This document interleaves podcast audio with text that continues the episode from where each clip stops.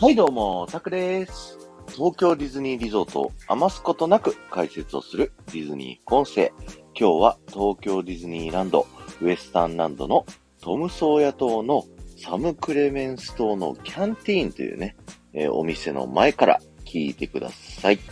このトムソーヤ島、えー小説ですね。トムソーヤの冒険っていうね、物語が舞台となっている島になっているんですけど、そこの中でひときわ目立つ大きなこの砦、それがですね、サム・クレメンス砦という風に言いますと、こちらの砦はですね、えー動物や盗賊、敵からの襲撃を防ぐために作られたですね、高い柵で囲まれた砦となっております。2階にはですね、見張りをするための通路だったり、ライフルの保管庫だったりもするんですけど、まあ、このあたりはね、あの、平和であるということで、使われることはそんなになかったっていうような風になっております。その証拠にですね、えー皆さんのキャンティーンのですね、えー入り口の反対側かな？にはですね、あのー連帯本部というね、扉が2つある建物があるんですけど、こちら耳を澄ませているとですね、えー大きないびきが聞こえてきます。これはですね、このタイのですね、隊長のお部屋のようです。全くのんきなものですよね。で、先ほど皆さんが前に立っていたお店、キャンティーンですけど、こちらですね、砦の調理場なんですよね。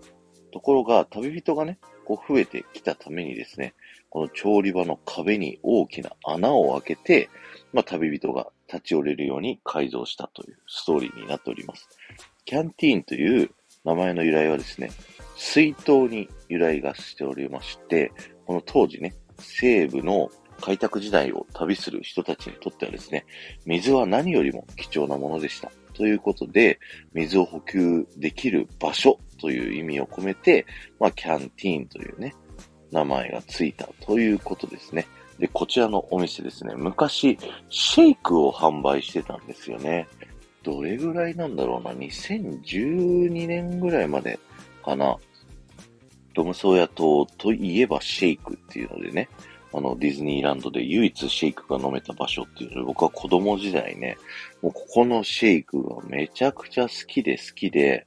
あの、一回行くあたりでね、もう3杯も4杯もシェイクをね、親に狙って飲まさせていただいた、そんな思い出があります。皆さんもこちらでシェイク売ってたの、もし覚えてたらですね、コメント欄とかで思い出をね、コメントしていただけるとすごく嬉しいなと思います。